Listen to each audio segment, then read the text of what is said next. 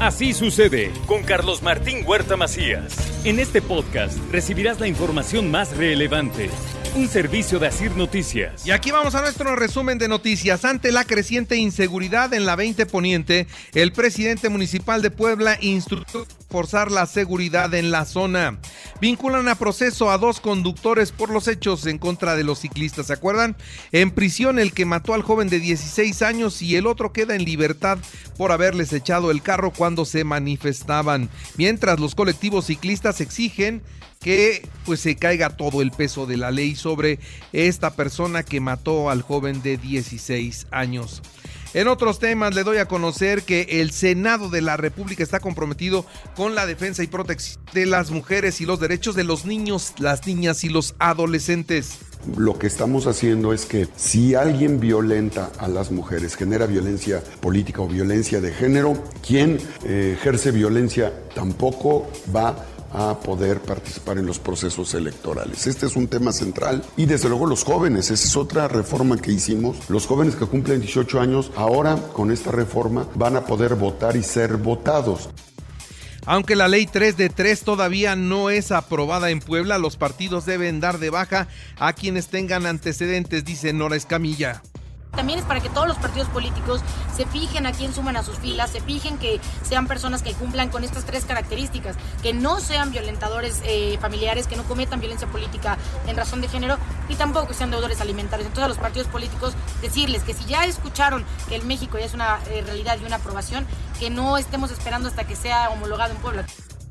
Trabajadores de la Universidad TEC de Izúcar de Matamoros denunciaron despidos injustificados y amenazas del el rector. Mientras, por otra parte, incrementan 4.5% el salario de los trabajadores del Departamento de Limpia. Así lo anunció el alcalde Eduardo Rivera. El organismo de Limpia, la Secretaría de Administración y el sindicato Ignacio Zaragoza es que se van a mejorar las condiciones laborales y se ha llegado a un acuerdo a un incremento del 4% directo a su salario base, además de un apoyo de despensas equivalente a 2.400 pesos por única ocasión. Nueva York y Los Ángeles realizaron por el 5 de mayo para fortalecer la identidad de los poblanos en Estados Unidos. Se registró caída de mucha ceniza en la zona de Puebla tras las explosiones que ha tenido el volcán Popocatépetl. El semáforo se mantiene en amarillo fase 2. 18 millones de pesos para el sistema de saneamiento de aguas de Zacapuaxla y así evitar enfermedades gastrointestinales. En cuatro meses, el Aeropuerto Internacional de Puebla incrementó 19.9% el flujo de pasajeros. Durante enero del 2023, las actividades industriales de Puebla crecieron un 5%, son datos que da a conocer el INEGI. Todos los aspirantes a la gubernatura deben levantar la mano para ser evaluados. Esto lo considera el diputado Jorge Estefan Chiriac. En el momento que hagamos una coalición PRI-PAN-PRD, se deben evaluar los perfiles que cada partido tenga. Mal haría un partido político en no presentar eh, propuestas propias para los cargos, porque ninguno es invitado ni convidado de palo del otro. Todos tenemos un valor en la posible coalición que se va a armar. El presidente de México informó que la Guardia Nacional reforzará la seguridad en la frontera sur, esa frontera en Tapachula que va a evitar que más personas de Centroamérica quieran llegar a la frontera norte con los Estados Unidos. Desde ahí se van a seguir conteniendo. Esto lo anunció el presidente de México en la mañanera de ayer. Sin Estados Unidos, México estaría comiendo comida para gato. Esto lo dijo el senador republicano John Nelly Kennedy. Esto durante la comparecencia de la jefa de la DEA. Ahí estuvo diciendo estas brutalidades. Nuestra economía es 18, más 18 veces más grande que la de México y por lo tanto si nosotros estarían comiendo comida para gato, así lo dijo este irresponsable.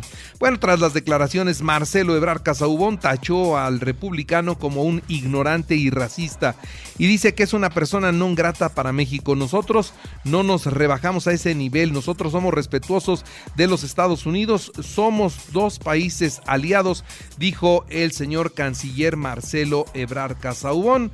Y bueno, pues vamos a ver ahora qué le dice a, a Donald Trump, porque ahora Donald Trump también ya hizo declaraciones tronantes con relación a los migrantes y habla de los mexicanos estúpidos, así nos considera, y no lo dijo una vez, así como para que se confundiera, no, lo dijo dos veces. Los mexicanos son unos estúpidos, así nos trata Donald Trump, vamos a ver qué respuesta hay a este planteamiento del que podría llegar otra vez a la Casa Blanca. En otras noticias, eh, déjeme informarle que Tijuana vive una tensa calma. Eh, ¿Por qué? Pues por el término del, título 42, ya que miles de migrantes están a la expectativa para intentar ingresar a los Estados Unidos. Y aunque el gobierno de, del Estado, pues el gobierno y el Estado descartan el cierre de la frontera en ambos países, las autoridades norteamericanas han realizado simulacros con elementos de la patrulla fronteriza de la Guardia Nacional y de las aduanas, así como con protección civil para pues eh, reforzar, reforzar eh, la prevención de un intento de cruce masivo. Ya los intimidaron, ¿eh? Ya los intimidaron fuerte. Y apenas la semana pasada el gobierno de México se comprometió a seguir recibiendo migrantes deportados de los Estados Unidos ya con el título 8. Vamos a recibir 30 mil migrantes mensuales. Esto es lo que anunció Estados Unidos. Estados Unidos dice que nosotros vamos a estar recibiendo migrantes y el problema va a ser nuestro, ya no va a ser de ellos.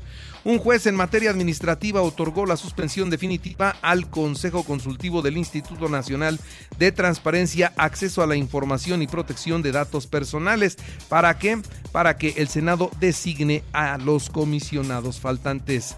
Y luego de tres horas de reunión con el presidente, el empresario Carlos Slim salió de Palacio Nacional. ¿Cuál fue el tema? La línea 12 del metro que nomás no la acaban. en otras noticias, déjeme decirle que un hombre roció con alcohol a su esposa y le prendió fuego en el Día de las Madres. La Fiscalía naturalmente inició una carpeta de investigación y ya solicitó la orden de aprehensión en su contra. La Organización Mundial de la Salud declaró ya el fin de la eh, emergencia sanitaria mundial de casi un año por la viruela del mono, enfermedad que llegó a más de 100 países y crece 32% la falsificación de billetes y monedas en nuestro país. Cuidado, los de 500 son los que más están falsificando. En los espectáculos, las tarjetas de crédito de Santander han duplicado las solicitudes. ¿Por qué? Porque a través de estas tarjetas se van a vender los boletos para los conciertos de Luis Miguel. Y entonces el que no tiene una tarjeta Santander ya la está tramitando.